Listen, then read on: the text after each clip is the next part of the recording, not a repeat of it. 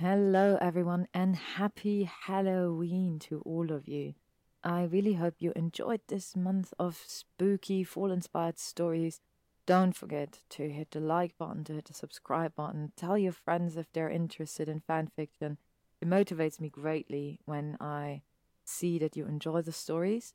And I really enjoyed recording them for you. I really enjoyed sharing them with you. So I hope you will enjoy our grand finale, our last story. It is a long one, it is a dreary, it is sweet, it is folly. It's just wonderful. So buckle in and let's enjoy this last story of Spooktober. And Draco Makes Four by Drarry Ruined Me. Summary Right when Harry was about to become the youngest head Auror in a century, just as everyone else expected of him, he made a decision that changed his life. Adopting twins wasn't in his plans, but Harry was about to discover that unplanned things are the best ones, including Draco Malfoy entering the occasion. A Drarry fanfiction.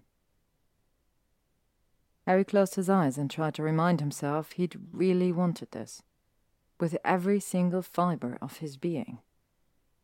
He wanted it so much he'd gone through with the adoption against everyone else's judgment, against Hermione's abrupt questions. Don't you want to wait for the right person? And Ron's yawns. Mate, it's hella tiring. Why do you want to go through it alone? And Molly's perplexed glances. Because it was worth it. Harry knew it. He knew it was worth it.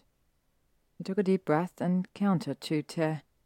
Okay, counted to three, because there wasn't time for more, and approached the playpen thinking, I want this. The twins were inconsolable. It was dinner time, and Harry was busy heating up their bottles while simultaneously trying to cook something for himself when they'd started crying. In all honesty, they weren't always this desperate. But earlier, someone outside had made a noise. Harry thought he recognized the wheels of luggage a door opening and then closing, and the twins had started crying in a blink. What a fantastic welcome they were giving their new neighbor. Harry remembered seeing a sign on the door of his building stating that somebody new was moving into the apartment right across the hall. He hoped he and the twins wouldn't make these new neighbors run away like he suspected they had with the previous occupant. So here they were. Harry tried everything in his arsenal to make the crying stop, but to no avail. They didn't stop wailing even with the prospect of drinking their beloved milk. Not with Harry singing and lulling them gently. Not with some classical music or a warm bath or, seriously, nothing. Harry was at a loss. He was mad, an idiot. What the fuck did he think he was doing adopting twins by himself? Everyone was right, he was a failure. It was going to be a disaster and forever ruin his kid's life. The doorbell rang, startling him. At the same time, an acrid smell coiled through the flat from the kitchen. His dinner. I. coming. Just one sec. He yelled in the general direction of the door, silently praying it was a late visit from Hermione. Despite being the most vociferous in opposition to the adoption, she was completely enamored with the twins. In the kitchen, the air was thick and smoky. Harry's eyes smarted and started to tear up. He flicked his wand and vanished the burnt pan with its charcoaled content. With another flick, he opened the windows. They're going to take away the twins from me if I keep this up, was the thought that struck Harry, and a sudden panic seized him. It was hard, yes, but he loved them entirely now and. right at the door. As he rushed to open it, the person behind started saying, Oh, it can come another time if it's. And Harry, throwing it open, had more or less three seconds to register several things at once. The twins were still crying, probably trying to break the sound barrier. He was in pajamas still stained with spit milk from the day before, and his house smelled horribly of burnt eggs. Worst of all, tears were streaming down his cheeks. Oh, yes, also, Draco Malfoy was standing at his doorstep. holding a pan of something in his hands. Potter? he asked, bewildered, craning his neck to look behind Harry. His eyebrows shot to his hairline. You live here? Before Harry could say anything stupid like, Life is cruel, or, Of course it's you now seeing me at my worst, Malfoy seemed to realize it was an idiotic question. He shook his head and said instead, his pointy nose crunched up, What's that awful smell? Harry ran a hand through his hair. Fucking hell. When was the last time he'd showered? And started laughing in Malfoy's face. Or crying. Or perhaps both at the same time. He wasn't rightly sure. My dinner, he sobbed. And why was Malfoy building? Ron inquired, Leo dozing off on his chest. The Hermione was cooking dinner just as she did every Friday night. She turned to, rolling her eyes. Ron, don't let him sleep at this hour. He'll never settle back to sleep later, and he'll keep Harry awake all night. Harry snorted as he slid Iris into her high chair, buckling her up carefully. It's okay, Herm. He keeps me awake anyway. Harry sighed, rubbing his face with a hand. Ron flashed him a grin. He's moving in, Harry said belatedly in response to Ron's question. I. It was the oddest thing. He's moving into the apartment right across the hall. Can you believe it? It's certainly a funny coincidence, Hermione said. She put a ladle on the counter and set a timer to ten minutes. But I sort of get it. Jake has been trying hard to re rehabilitate his name since he came back from France. Living in a muggle neighborhood is a smart move. Ron rolled his eyes. Are you still catching up with that pig-face Parkinson? Ron, don't call people names, and yes, I am. We work together, as you well know. She's changed, you know she has.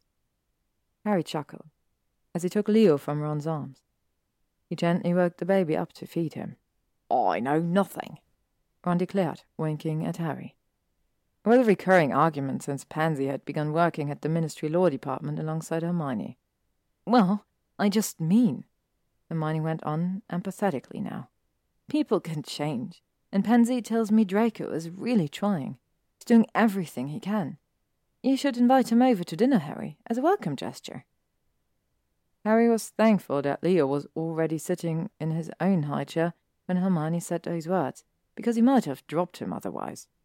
I should what? he said. It's weird enough that Malfoy's going to live across the hall. I'm certainly not going to get friendly with the git. Ron nodded sympathetically. Yeah, Hermione, come on. This is a ferret we're talking about. He was a right twat throughout all our Hogwarts years. And yet, who testified in his favour at his trial? Hermione asked, levitating two plastic dishes with Leo and Iris's rice soup down in front of the babies. Ron and Hermione were looking at Harry, who could feel the first sign of a blush creeping up his neck. Mm, That's different. I can think he's a git and yet not want him to rot in Azkaban for all eternity. Grabbed a small spoon and started blowing on the soup to feed the twins. Ron took the other spoon and turned a big grin to Leo to help Harry out. But Harry started, groaning as Iris shoved Harry's hand away and spread the soup all over the table.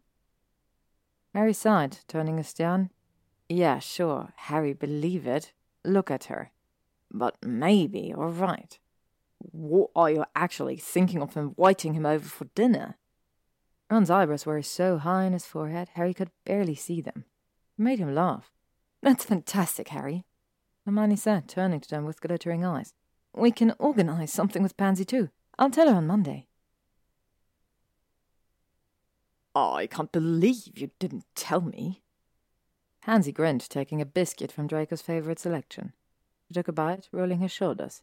I regret nothing. Did you meet the twins? Aren't they the cutest babies in the world? Draco closed his eyes for a moment, hating his oldest, most Slytherin friend of all. Not yet, but I'm at there screaming, thank you very much. Taking a biscuit himself, Draco dipped it into his tea. His mother used to tell him it was D-class and incredibly ill-mannered, but Draco had never really been able to break the habit. Ah, yes, they can be quite noisy, but they're truly adorable. So, what are you going to do? Hmm, let me think. Draco pursed his lips and stared into his cup. Yes, nothing. I'm going to do nothing. Ah, very funny. Oh, come on. The bloke you've been obsessed with for years is your new neighbor, and you just do nothing? An outraged gasp blew from Draco's mouth before he could help himself. Obsessed with? Me? I just. He was. Oh, shush. Look, I'm late. I have to go to work. Pansy snorted, the pig, and was able to extort from Draco a promise of updating her before letting him go. Updating her about what exactly, Draco had no idea. Sure, it was a bonkers situation, but Draco had changed from that single minded boy he'd been, and he had an incredibly busy schedule. He would probably never even meet the Git again. Intrusive thoughts about the situation never shifted far from Draco's brain during his shift at the hospital, however. He lived in France for the last ten years and trained there as a pediatrician, but Draco had to admit he never really felt at home like he did in London. That's why he'd finally decided to come back to England, and with varying degrees of happiness, he discovered people had more or less moved on from the war. Very few people would still glare at him when they passed him in the streets, and everyone seemed polite enough at work with him. One thing remained stubbornly similar, though. Potter still seemed to be everyone's favorite celebrity, much to Draco's dismay. First of all, the number of kids named after him was ridiculously high. Like, seriously. Draco had started working at St. Mungo's only a week earlier, and he'd already met dozens of Harrys. And for the love of Merlin, Potter remained everyone's favorite gossip topic. Did you know that he left the Aurors just when he was about to be promoted to the youngest head Auror in a century? Susan, his boss, asked Draco. She's been the head of the pediatrician wing for the last twenty years. I'm sure he had his reasons. Draco replied, hoping his tone would be polite, but at the same time inform his interlocutor that he wasn't in the least bit curious about any of it. Sadly for Draco, it hadn't worked out like that at all. Susan seemed to think his flippant comment was the perfect opening for an entire Potter speech, which Draco wasn't proud to say he discovered information he had memorized for some bizarre reason. Some of the facts had included where Potter shopped for his underwear, his favorite ice cream flavor, and his shampoo's brand. Good. At least Draco would know which one not to buy. At the end of the day, Draco's nerves were taut and twisted tight, and all he wanted was a hot bath, and not to hear any more random Potter facts for at least the next twenty four hours. Obviously, life had other plans. He just arrived at home. Seriously, he had to unpack. There were boxes everywhere when someone rang his bell. Muttering spells to at least try and make some of the dust vanish, Draco opened the door, and sure as hell, Potter was on the other side with something that was probably meant to be a smile on his face, but actually looked as if he was preparing to vomit over Draco's threshold. His twins, his loud, loud twins, Draco recalled from the previous night, were in attendance too. One hung on Potter's front and the other on his back. Hey, Malfoy. Potter greeted with a little awkward wave of his hand. Draco took a deep breath, looking at Potter's kids resting beatifically on him. It was too cute a sight if Draco was being quite honest, especially considering that Potter didn't look on the verge of a crisis any longer, and his trousers at least fit him. Quite well, actually. Potter, what brings you here? he asked, quirking an eyebrow. One of Potter's lips curled up, and for a dreadful moment Draco's eyes followed the movement. Old habits, however, die hard, and before he could think better, sarcasm was already leaving his mouth. If you need a comb for your hair, I'm sorry to inform you there's nothing you can do about it. It's too late for miracles, especially considering the brand of shampoo you use. This time, Potter's lips definitely opened in a wide grin, let out a breathy laughter. Oh, but did Draco hate when Pansy was right. It stung like a defender. In a second, he felt like he was fifteen again, laying his green dormitory bed with stacks of Potter's newspaper clippings. No, I know that. Look, I just thought, since we're neighbors now. Potter frowned. How do you know what shampoo I use? Stupid, stupid Draco and his stupid, stupid mouth. I know everything, Draco said, waving a dismissive hand in front of him. What were you saying? Potter still looked unconvinced, but he carried on speaking. Well, would you like to come to dinner at mine tomorrow? Oh, this wasn't good. This would be a disaster. But Draco found himself saying yes faster than he could think of reasons to say no. I suppose that could be arranged, he said, then tossed his head backwards. Uh, sorry, I'm not inviting you in, but my flat is still packed to the rafters with boxes. That's okay, Potter replied. I hope you don't mind these little devil's presents. They can be quite loud. His eyes dropped to the little boy strapped on his chest as well, and his hand caressed the little one's hair with such pure tenderness that Draco found himself smiling at the scene. First of all, I'm a pediatrician, Potter.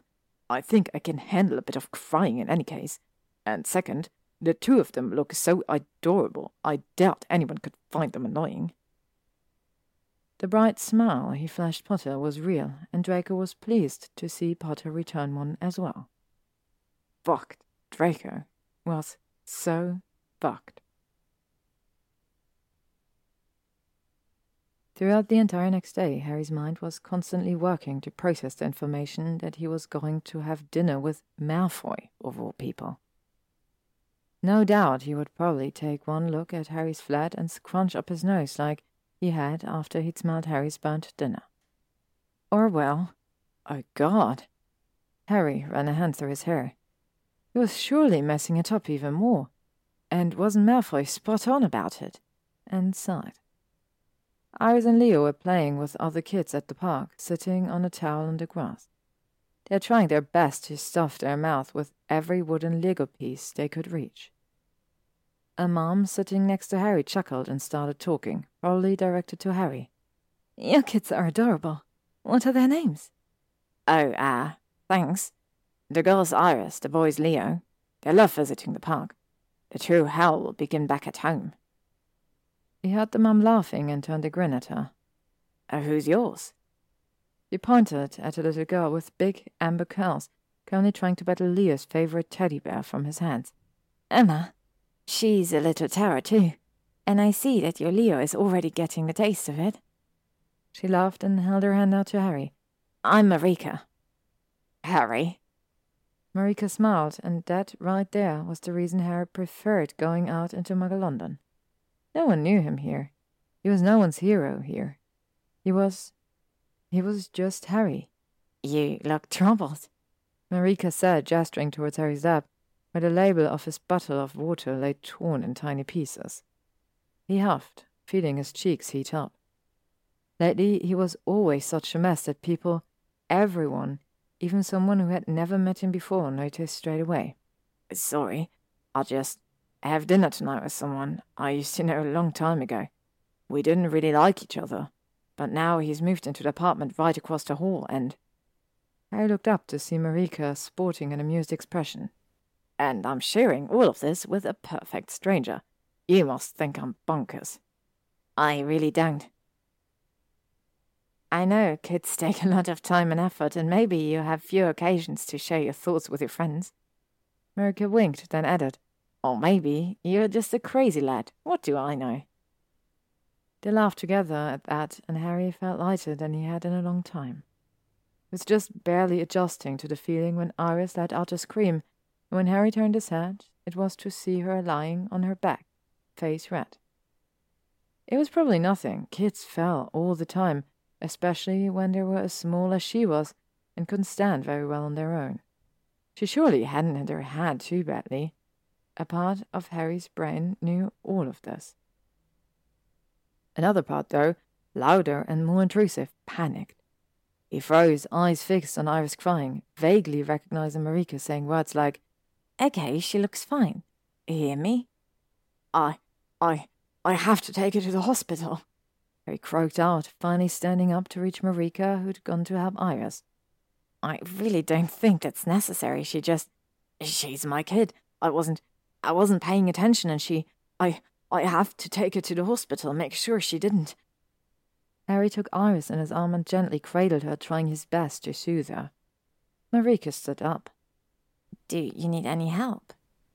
If she thought Harry was going crazy, she didn't show it. She looked genuine in her offer, but the only place Harry could take his baby was St. Mungo's, and he couldn't certainly take Marika there. Just, can you please help me put Leo in a stroller? I could hear the fright in his voice and tried his best to calm down, especially since Iris had stopped crying and was now busy trying to take Harry's glasses off as if nothing had happened. But Harry couldn't stop his mind from thinking the accident was his fault. It was obvious that he was a bad parent, and this was just a thousandth demonstration of it. He needed to fix it. Marika pushed the stroller with Leo in it towards Harry and said, It's going to be okay. All Harry could reply was, Thank you, before I practically ran to the nearest apparition point. Without a second of hesitation, Harry went straight to St. Mungo's. The first thing Harry noticed was the pediatrician ER was chaotic. Kids were crying and screaming all over the place, and their parents had tired, wrung out faces. He stopped for a moment, fearing he was indeed overreacting. Felt Iris' had and found a small bump there. It was good, right? He'd read something about bumps being a good sign. Or maybe it was the other way around. He couldn't remember, and he certainly wasn't a healer, so he'd done the right thing coming here, right? A nurse approached him with a smile. Mr. Potter, is everything all right? We'll do everything in our power to give you the best assistance we possibly can.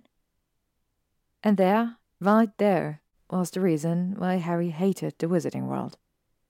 He didn't want priority access just because he was Harry Potter. It was especially infuriating when all those other parents had been waiting longer than him.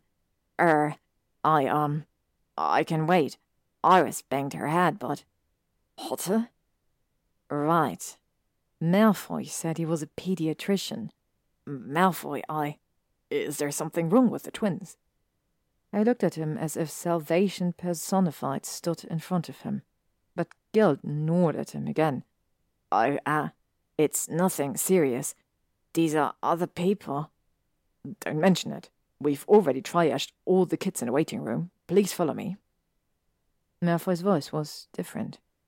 It was soft and low, and it immediately put Harry at ease, calming his frenetic heart. He still was rather distressed, however, so Harry barely noticed Malfoy's office when they entered it. He barely noticed anything at all until Malfoy performed a series of magical checks and spells on Iris asked Harry what happened, and declared that everything looked fine. That's when Harry finally released a huge, shaky breath and let himself take a look around Malfoy's office. Leo was playing with some stuffed animals on a soft carpet, one of those made of big puzzle pieces. Harry should really get one of those. Iris was smiling beatifically up at Malfoy as he he made faces at her used a cute, sweet voice. The entire office was plastered with drawing by kids. Um, nice office. Malfoy turned with Iris cradled in his arms. He smiled, smiled, and offered her to Harry, who immediately took her and started cooing at her as she relaxed into his arms. Uh, thank you, Malfoy said then, sitting in the chair in front of Harry's. Harry felt suddenly stupid and overdramatic, and what was even worse, he'd shown all of his parent craziness in front of Malfoy twice by now. Malfoy, I. I'm sorry, I shouldn't have. Don't apologize, he said with the same soft voice he'd used earlier. It made Harry's lungs work better for some reason. He felt his cheeks heat up. You made the right call. You were worried about your child's welfare and wanted her checked out. That's perfectly normal with one's first child. But I made such a scene. Malfoy shook his head. With time, you'll learn to distinguish better between a real peril and a simple accident. But it's early days yet, and you ought to give yourself some credit. At that moment, Leo started to wobble towards Harry, and Harry found he had no idea what else to say. Maybe Malfoy was right after all. Seriously, don't think too much about it. You're not the first worried parent I've met today, and you won't be the last. I'll see you tonight. Malfoy asked, and Harry's mind finally cleared. Malfoy was sitting there, being so nice and professional, and all Harry could think was that he looked good in the soft pink Healer scrubs he was wearing. More than good. He was mouth-watering. And distracting. Uh, yes, right. Harry replied awkwardly, already cringing at the thought he had nothing, nothing even remotely fancy enough either to eat or to wear later at dinner with Malfoy that night. Draco had been forced to face many things in his life. The constant disappointment that he'd been in his father's critical eyes, taking a mark he didn't believe in, torturing people he didn't want to hurt, and coming out as gay as his father's face morphed into pure disgust. He swore that all that seemed like nothing in the face of having dinner with Potter and his twins. He stood in front of Potter's door for longer than he would have liked to admit, a bottle of red wine in one hand and a tub of ice cream in the other. He remembered Susan telling him Potter's favorite flavors, and he thought it was a funny idea, but now he only felt extremely ridiculous. Draco was about to turn around and run for his life, an excuse already forming in his mind when he heard Potter's voice from inside. Whenever you're ready, the door's open. The bloody git! Was he spying on Draco? Feeling his face flame, Draco slowly opened the door, and this time Potter's apartment looked, well, less chaotic. The scent wafting through Potter's home was a good one, at least. Made your choice, did you? Potter asked, sticking his head out of his kitchen store with a smirk. Draco rolled his eyes, trying to feign a confidence he wasn't feeling. He repeated once again to himself he wasn't on a date. Did you try to comb your hair? It looks even more hideous. What is your problem with it? He heard Potter chuckle as Draco reached him in the kitchen. He and Iris were already sitting at the table, hands and faces covered in an orange substance that Draco thought would be better remaining unidentified. Draco found himself smiling fondly at them both within seconds. They are really adorable, you know that, right? Potter turned with a bright smile. Damn it, it was a cute smile. I know, thanks. Oh, you brought wine. You're a lifesaver. I think the last time I had a bottle of wine in this house was years ago. You're a disaster, Potter. Draco joked as he uncorked the bottle. Harry passed him a pair of wine glasses, and Draco filled them. I even brought ice cream, chocolate, and pistachio. I hope it's okay. He said, trying not to smirk. Really? They're my actual favorite flavors. Thank you, Malfoy. What a coincidence. Draco said, this time feeling the inevitable smirk forming on his lips. Potter seemed not to notice. So tell me, do you always invite your new neighbors for dinners? Is it something you do with muggles? Draco had really tried to sound sarcastic and detached, but something in his face must have betrayed him. Potter took a casserole of lasagna out of the oven and brought it on the table with a shark-like smile. Oh, so that's true. Draco Malfoy is trying to make his way into the muggle world. That ought to be funny. I could tell you so many lies. That would be rather Slytherin of you. Draco said, raising an eyebrow, and watching as Potter's grin widened even more. You have no idea. He replied, with a glint in his eyes that made Draco's cheeks heat up in a second. Were they somehow flirting or something? He was quickly distracted, however, as he watched Potter plate their lasagna with a fork and a knife. It was the first time Draco saw him not using magic for simple tasks, and before he could change his mind, he asked, Just out of curiosity, why do you cook the Muggle way? Or anything, really? Potter shrugged.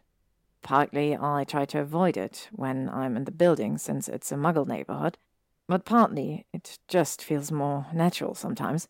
I've grown up as a Muggle, as I'm sure you truly well know. He raised an eyebrow as Draco's glass suddenly filled with wine again.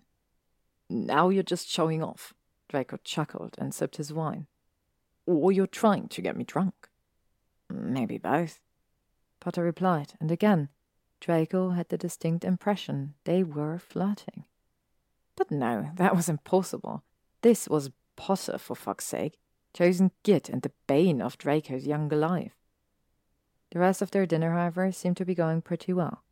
Not only were they managing to have civil conversation, but Iris and Leo seemed fascinated with Draco in every expression he'd made, and Potter seemed to notice too.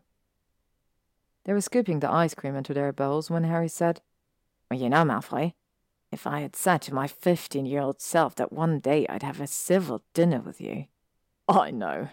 Draco snorted, side eyeing Potter and trying very hard not to think about his own fifteen year old self and his Potter obsession.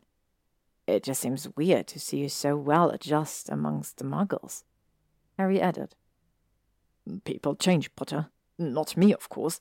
I have the most nefarious of reasons. Draco sighed dramatically, which made Iris burst into a peal of adorable laughter.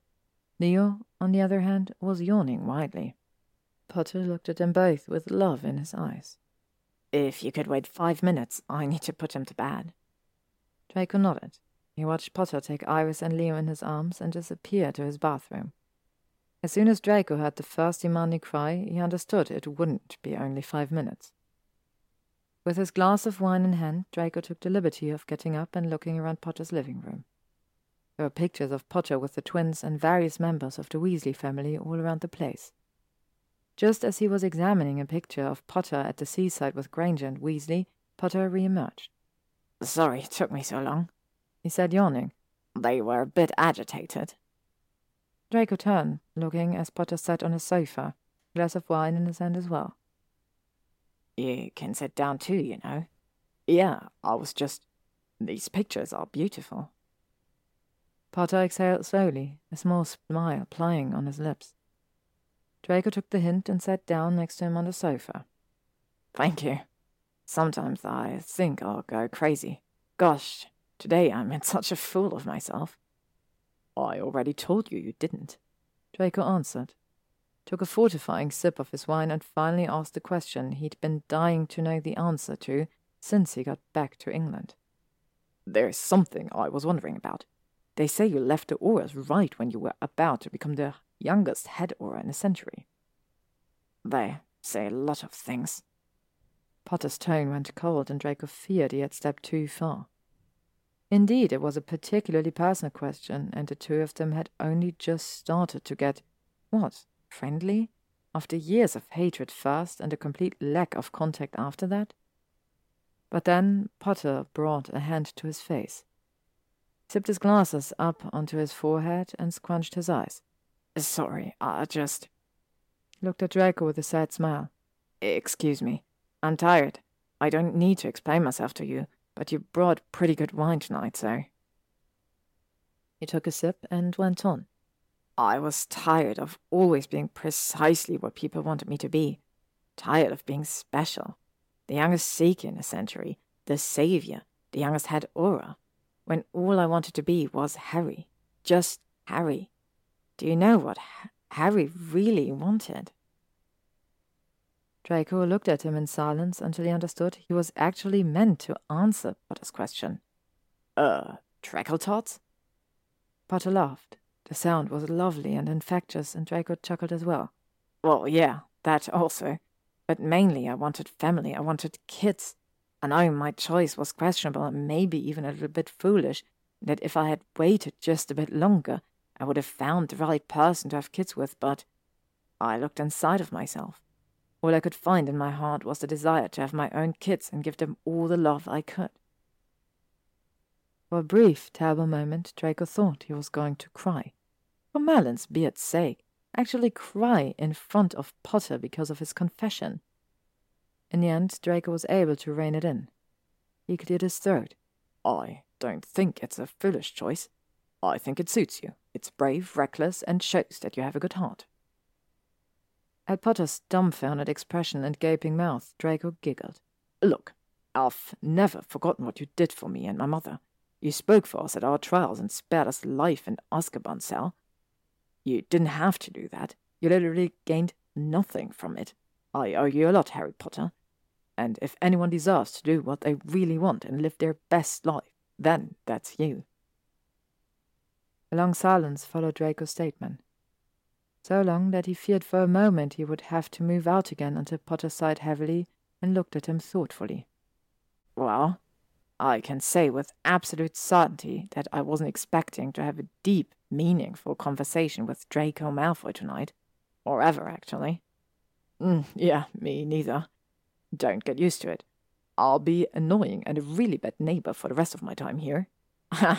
we already have Mr. Wilkinson for that. I meant to tell you about him.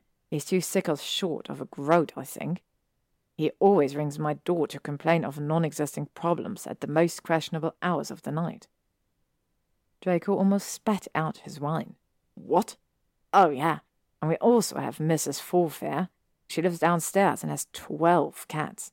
Don't ever take the elevator with her, or she'll tell you all about the new dresses she bought her cats. You're kidding, right? Potter grinned. Nope. Welcome aboard. Things escalated in the next month. The truth was, Harry still felt overwhelmed most of the time with his twins. And yes, Malfoy, Draco now, was a pediatrician, and wasn't that just the world's most extremely helpful coincidence?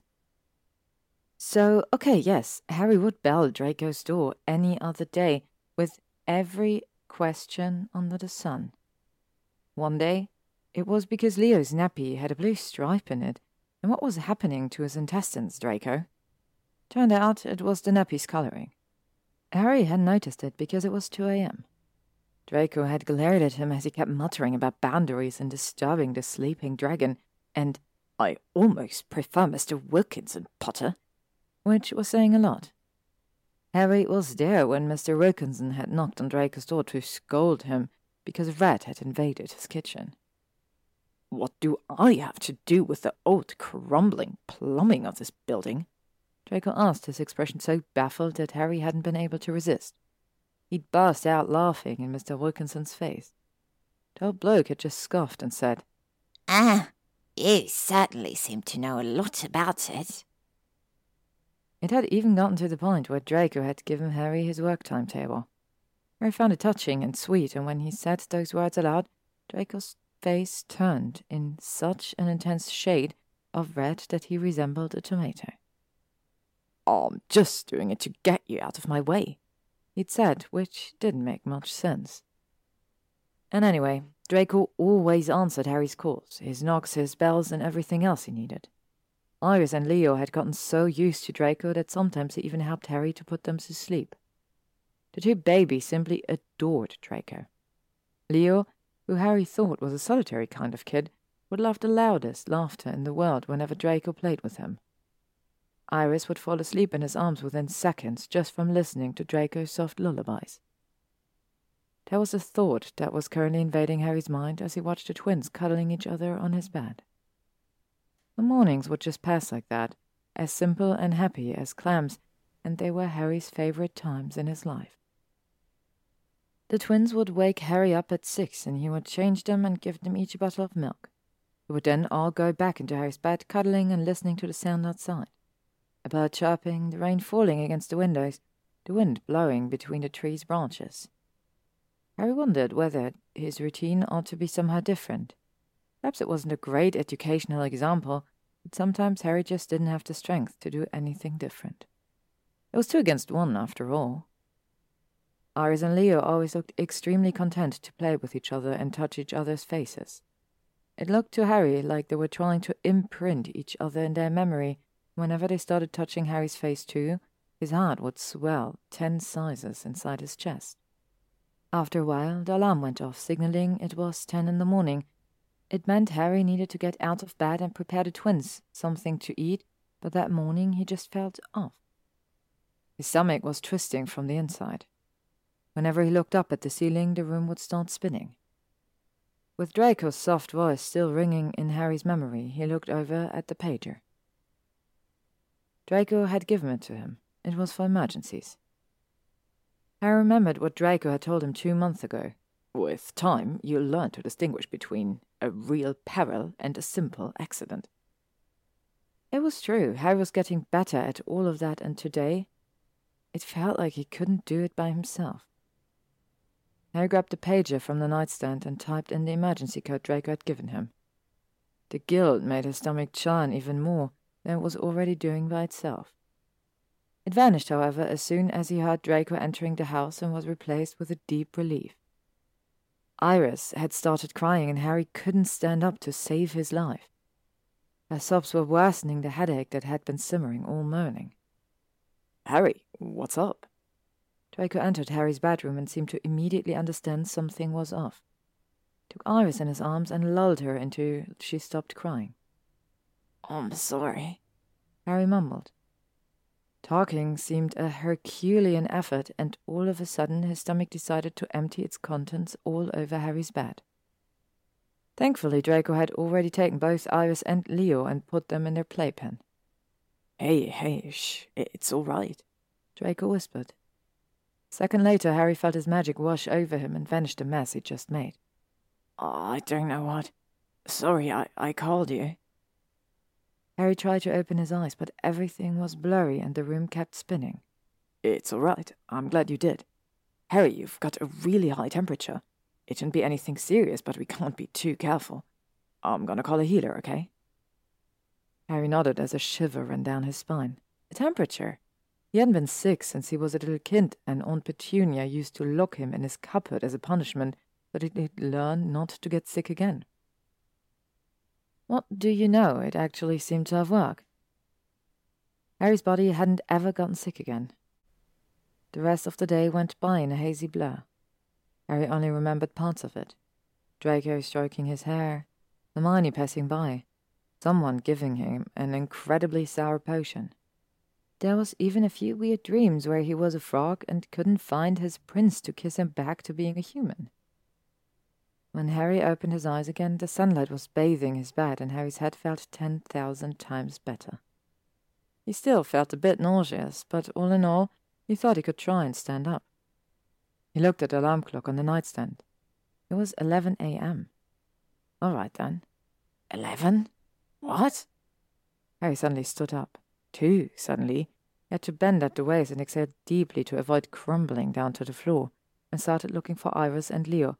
Oh, Lord, how, how could I have overslept? Where? Harry? Draco. That was Draco's voice. Oh, of course. Harry sat again on the bed and took a deep breath. Yeah, I'm awake. Draco's face appeared at Harry's bedroom door. He smiled gently. You look better. Can I come in? Harry nodded, and Draco approached him, his wand drawn. He muttered a couple of spells and seemed satisfied by the result. Great, your fever's gone. Of course you'll have to rest up for at least a couple more days. But, but what happened? And where are Iris and Leo? Are they okay? They're fine. Harry, please don't worry. I took them over to Molly and Arthur's a couple of hours ago. Draco pursed his lips. Looked at Harry with a sheepish expression that Harry didn't fully understand. His cheeks were softly reddened, and he seemed hesitant. Is there anything else you look tense? Harry asked and watched as a series of emotions quickly crossed Draco's face. He seemed to finally settle on disinterest as he replied, No, no. I. Would you like something to eat? Harry looked at him with a raised eyebrow. Aren't you supposed to be at work? This time, Draco's cheeks definitely turned tomato red. Yeah, I took two days off. For me? Harry felt stunned. No one had ever been this caring towards him before, and certainly no one had ever booked time away from their jobs. Draco bit his bottom lip and rolled his eyes, but his cheeks stayed deliciously red. Well, it's clear you aren't capable of living without my assistance. I'm merely helping the Savior to make myself look good. Before Harry could reply and comment about how that was a total and blatant lie, Draco turned towards the door. Take a shower, he ordered. I'll prepare something light for lunch. A shower sounded like a good idea, and it really was. The warm water did wonders to Harry's sore muscles, and scrubbing the sweat away from his skin felt liberating. As the hot spray of the water hit Harry's back, some images from the night before came back to him. Or were they hallucinations from his fever? Draco's lips on Harry's, his hands gently pulling at the hair on his nape, his hard cock pressing against Harry's side. Fuck. Harry's cock filled up, and his mind kept giving him images of Draco to encourage it. Merlin? When was the last time Harry had wanged, or had any kind of intimate contact with someone? Draco and he'd certainly been getting closer lately, but this was probably his imagination going wild because, well, Harry's feelings were. were. shit. With a jerk, Harry grabbed a towel and ran to the kitchen, dripping water all over the floor. Merlin, Harry, what? I kissed you. Harry cried, still panting with embarrassment. He was now around 99% sure those images weren't, as he'd hoped, hallucinations. Draco flushed in an instant, and the blush spread everywhere. Nose, his ears, his collarbone. Ah, don't worry. I know you were under the effect of potions and. Draco. And anyway, we're just friends, I know that, okay? I know you said all those things just because. Draco. And by the way, I didn't take advantage of you, I swear. I, I slept on the couch, I would never. Draco, please, look at me. That finally stopped Draco's ramblings. Harry slowly approached him. I'm sorry that you had to hear about my feelings for you while I was feverish and under the effects of potions, and that I jumped you. Draco's lips quirked up. I'm not saying I didn't like it. Warmth spread in Harry's chest at the confession. Look, everything I told you yesterday night is true. I really like you, as crazy as that sounds. I mean, you're Draco Malfoy. Bully, bigotted, you took the mark, almost killed Ron, and. Yes, thanks, I know my history. You don't need to remind me. Draco hastily stood up, echoing his code. I guess I'll see you around. Dry yourself out, or the fever won't. Oh, for the love of Draco, listen to me, please. Draco stopped, although his expression was still guarded. Harry took a deep breath. What I meant to say is that I've gotten to know a new Draco these past month. A different Draco. You're still you, prickly and posh, and come on, who else dresses as formally as you every day? A muscle worked in Draco's jaw, and Harry hastened to go on speaking before he could get any angrier. Kidding, I, I was kidding. I mean to say, I like you. And more importantly, my kids adore you. I could never. For a long time, I haven't seen anyone else because I was occupied with my life and my kids, but you. You complete us. When I see you singing to Iris or make Leo laugh, I. I. I Harry trailed off as Draco was suddenly very, very close. So close he could feel his breath ghosting over his lips. I like you too. He whispered, and then he kissed Harry. It was so different from the previous night. Harry had been half drugged back then, and his kiss had been messy and sloppy. This time, Draco's lips slid perfectly over Harry's until he gently coaxed Harry's mouth open and deepened the kiss with a growl. Harry felt the vibrations go directly to his cock, which twitched under the towel and made him suddenly feel very, very aware of his half nakedness. Um, he said, breaking the kiss. I, I should get dressed.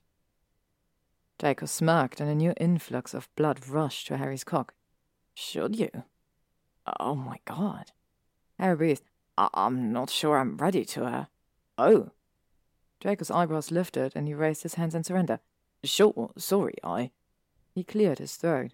I'll wait here. Harry nodded and went to the bedroom. Had been too long since he's had anything with anyone. He hoped he could find the right way to explain it all to Draco. Uh, let's sum up. He kissed you and confessed his feelings while feverish and drunk. Right, Draco said, pacing back and forth in his living room. Pansy was sitting on his sofa, the new edition of Witch Weekly opened on her lap. Then, the morning after, Harry confirmed those feelings while perfectly sober? Exactly. I honestly can't see what the problem is, darling. Pansy said, turning a page of her magazine and gasping out loud. My, my, that dress really doesn't do the minister's wife justice. Concentration, please. I'm having a crisis. Draco stopped in front of her, snatching the magazine from her hands. Oh, Draco, this is not a crisis. You like him, he likes you. You're practically living together already. What's your problem? Well, Draco supposed, when said like that, there wasn't much to complain about. You didn't hear the awful things he said about me before, confirming his feelings, as you oh so politely said. And and he didn't want to, well, you know. Fuck. Draco rolled his eyes. A true princess. Yes, fuck. Pansy pinched her nose and sighed. Okay, I'll spell it out for you. Of course he said certain things. It's you and Potter. There's history, and he's right. You need to acknowledge what's happened between you in the past if you want to have something more. And please don't have me start on the sex thing. Just talk about it, love. Everyone has the right to take as much time as they please. Before Draco would have had to crumble and admit that what Pansy was saying actually made sense, there was a knock on his door. Huh, saved by the bell, Pansy said. Draco threw her magazine at her with a sneer. Mother, he said when he opened the door and saw Narcissa standing on the other side. Weren't you in France? What are you doing here? Is this the way to greet your mother, Draco dear? His mother said with a superior smile. I should hope I don't need an appointment to come visit you. She entered and stopped in the middle of the living room, looking around with her nose crunched up. Pansy smiled at her. I know, he decorated so poorly.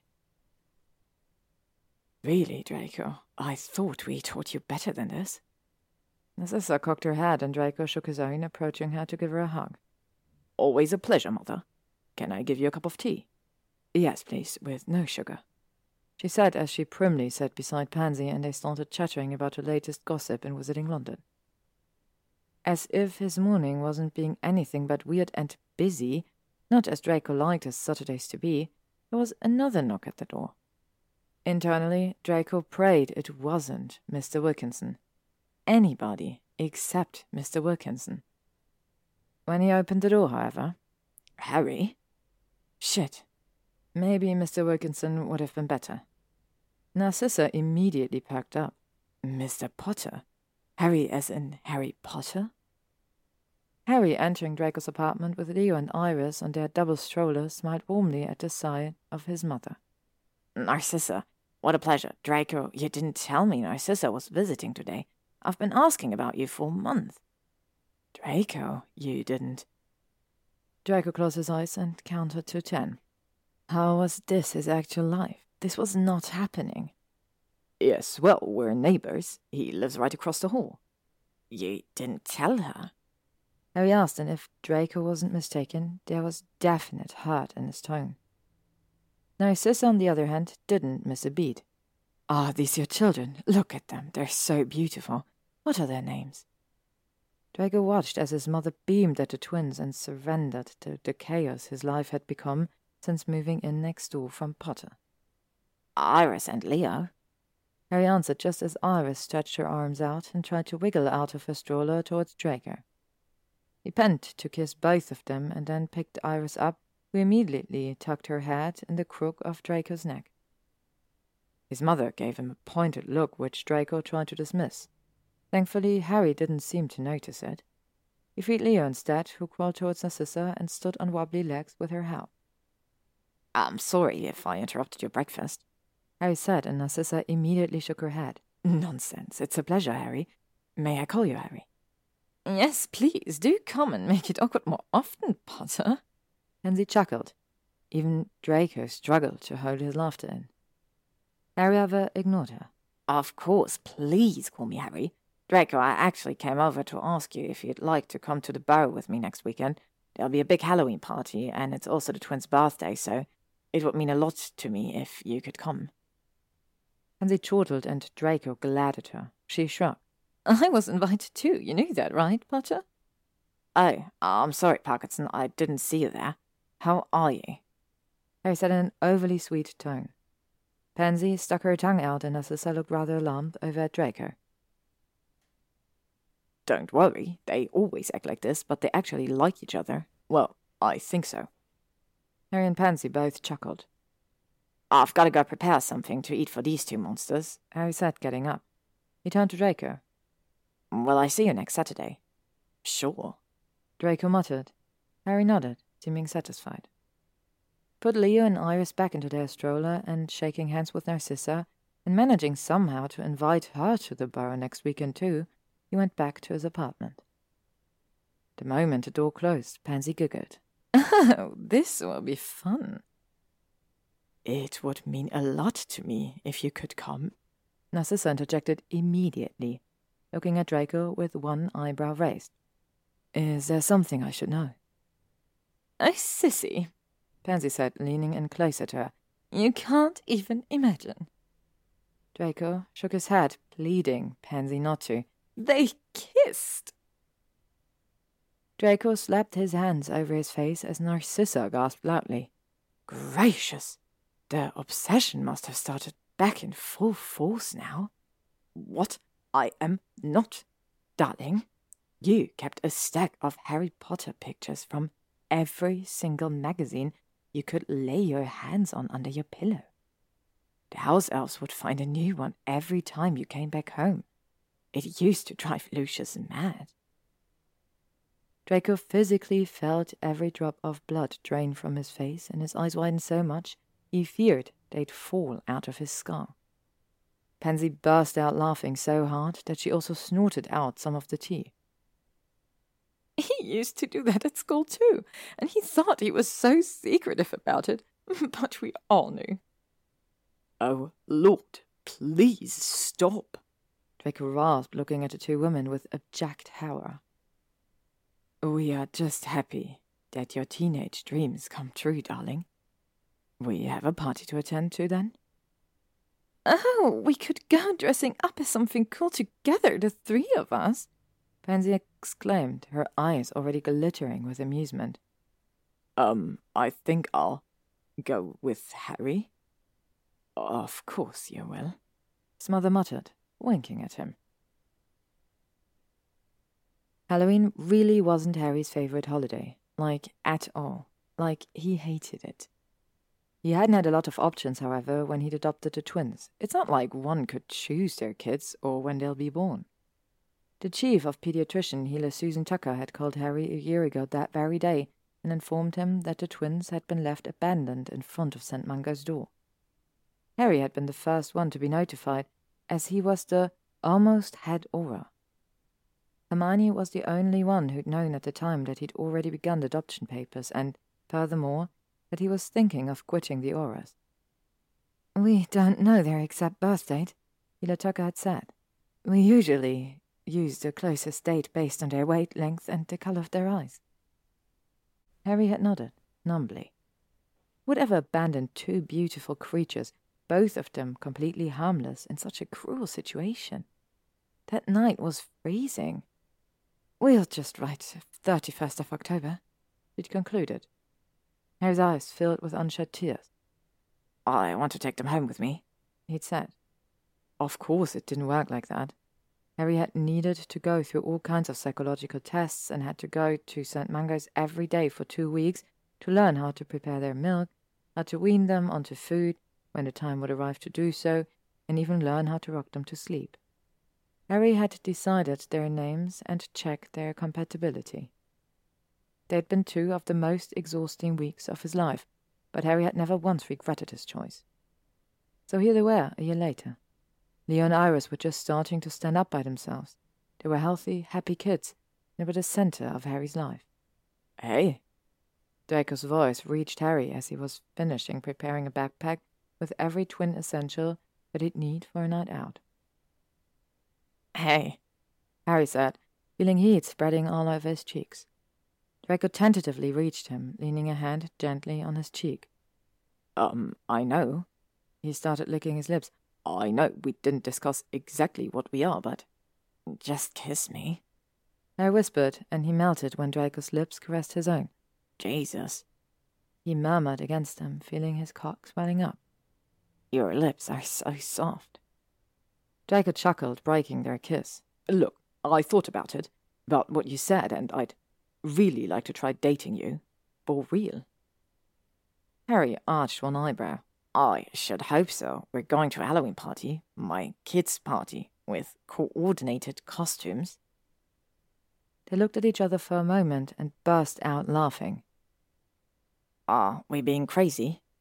Harry asked, suddenly, being serious again. Draco nodded. I think so, but it feels good. It feels right. He beamed and then handed Harry a bag. It took me all week, but I finished in time. Draco, you're amazing. You sew them yourself, you posh git.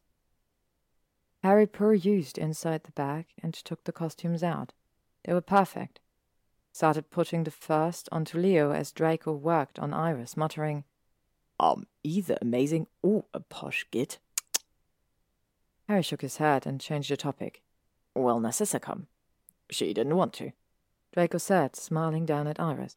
You are perfect, little bean. Looked up at Harry, and Harry's heart did somersaults. It felt all so domestic and familiar. Harry hadn't even realized when it happened. Well, anyway, Draco went on as he finished dressing Iris up. Andromeda wrote to my mother because Teddy and she will be returning to London for a couple of days and would like to meet with her. In the end, she decided to come. To be honest, I'm excited to meet them too. Draco concluded, sucking on his cheek. It was a tale that Harry had gotten to recognize when Draco was nervous. They'll love you. Mind you, Teddy's been away for almost six months now, so he'll have eyes only for me. Harry said, trying to lighten the mood. It for Draco, rolled his eyes, and his lips turned up in his mouth. But he'll love you. Harry scrunched his nose, side-eyeing Draco. I won't say anything cheesy like it's impossible not to, but act as I did. Ew, Potter, too much. And Harry would have believed Draco was truly gross, except that his face reached its typical tomato red level of blush. It was beautiful. Take these, Draco said, instead passing Harry a pair of earmuffs. Do you have your old school uniform? Harry nodded, putting the earmuffs on, looked one last time at his kids all dressed up and beautiful and funny in Draco's handmaid's costumes, and led the way to the burrow. Tell me you didn't dress up your kids as little mandrakes. Hermione sighed as soon as Harry and Draco arrived. She and Ron had chosen to be an important couple from some old book that Hermione had read, and Harry couldn't be bothered to remember. Her costume cleverly hid her swelling tummy, Harry noticed. They hadn't told anyone Hermione was pregnant again. Well, except for Harry. They look amazing, admit it. Hermione looked at Iris and Leo tentatively, making their first steps around with leaves sprouting from their heads and brown costumes with tiny roots coming out of their feet and legs. They do, she said. And with those golden curls, you know. Oh dear, I'm just gonna say it. They look like they're Malfoy's. Harry snorted, bringing a hand to cover his face. Please don't say it out loud. Draco's already insufferable enough about that. She laughed and turned at the sound of Draco not far away from them, reaching Longbottom with another pair of earmuffs in his hands and saying, Take this. Hurry, before you faint again. Neville turned icy eyes at Harry. You? You didn't date for five years, and now this is who you're bringing? I- I'm. He raised his hand and glared at Draco, who, on the other side, was guffawing like an idiot. So, you really like him? Hermione said, pointing at the scene before their eyes. I really do. Harry replied, shrugging. And the kids like him, and I don't know how. It's just working. I don't know how. Sometimes love isn't logical at all, she said, giving Harry a brief hug. She left him to go and help Molly in the kitchen. A moment later, Harry spotted Narcissa and Andromeda talking happily as they cuddled the twins. They took picture after picture. Teddy was currently busy in a game of catch the gnome with Victoire. Everywhere Harry looked, there were people he loved, having fun, dressed in the weirdest and funniest ways possible, all united in the same house on the same incredibly complicated day. Ahem. Draco cleared his throat from right behind Harry. He hadn't even seen him approach. Yes? I have a question, he declared, circling Harry's waist from behind and kissing Harry's earlobe oh so delicately. It made goosebumps rise all over Harry's skin. Ask away. Is there anywhere more private? Harry turned with a half smirk at Draco's hushed tone and took his hand, leading him away from the crowd inside until they reached a desolate room in the attic. Draco looked around himself. I have to admit, I thought this house was way worse. It's actually clever use of space and magic. Harry smiled. I know. A moment of silence passed before Draco took a deep breath. Neville said something about you not dating for five years. I yes? Well? Draco turned an incredulous expression on him, his eyes wide. Is it true? Harry sighed, loosening his Gryffindor tie. Yeah, I just didn't. I, don't know. Everyone was looking for Harry the Savior, and I never found anyone who I could really trust. So five years have passed, and here you are. Here I am. Draco repeated, eyebrows still high on his forehead. Still, five years is a long time. Very. Harry lowered his voice and pulled Draco closer by his Slytherin tie. But as weird as it sounds, I feel like I can finally let myself trust someone else. I trust you, Draco. Draco's expression finally softened, and Harry took the moment to push a little further. He leaned closer, whispering against Draco's lips. You have no idea how much I need you, how much I want you to fuck me. The way Draco's eyes widened was almost comical. His breath quickened as he murmured, Here? At your kid's birthday party? Where they're just feet away and, and, and, an entire Gryffindor ensemble just two floors downstairs? Anyway, seeing you in your Slytherin uniform is killing me. Harry sat, feeling the knot that for years had locked his heart finally loosening and opening up. It felt so good to finally let go and. Draco? Harry, it's cake time!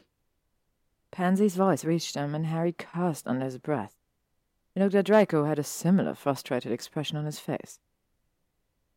They barely had time to straighten their trousers and ties when Pansy found them. Ah, oh, here you are, she exclaimed upon opening their room's doors. A grin immediately fell on her lips. Ooh, did I interrupt something? Nothing, Draco gritted out. Pansy laughed, motioning to follow her. Come on, lovebirds. You'll have all the time in the world later. Right now, there's a party going on. They followed Pansy downstairs, still breathless and laughing a bit at the weirdness of the situation, but Harry couldn't be happier than this. When they reached everyone else for the opening of the presents, Harry saw his future in front of his eyes. He saw Leo saying his first word, pap, indifferently for food and dad. Iris saying her first word, dad, directed to Draco, and Harry saw himself not being even the slightest bit jealous of it because Merlin knew how much it would mean to Draco. Harry saw finally letting himself be with someone else, mornings spent together in bed, making love whilst trying not to wake the twins up. He saw birthdays spent together, Christmases. Most of all, Harry saw happiness. A sickle for your thoughts, Draco murmured when all the presents were opened and the kids were yawning profusely. Harry grinned. What do you think of coordinated Christmas jumpers? The end. Hello, everyone, and happy Halloween. I really hope you enjoyed this wonderful month of spooky or fall inspired stories. I had a blast recording them. I'm so happy to share them with you. Let me know what story was your favorite just drop it down in the comments. I'd be really interested to hear what your favorite story was. As I said, I really hope you enjoyed it and don't go anywhere because November is packed with some goody stories. We have some Hermione coming on, we have some Drarry. Uh, of course, the German fan fictions will be continued. And then for December, we're doing an advent calendar as we did last year. So there's also a lot of goodies coming to this channel. Don't forget to subscribe so you're always up to date, and I hope to hear you all very soon.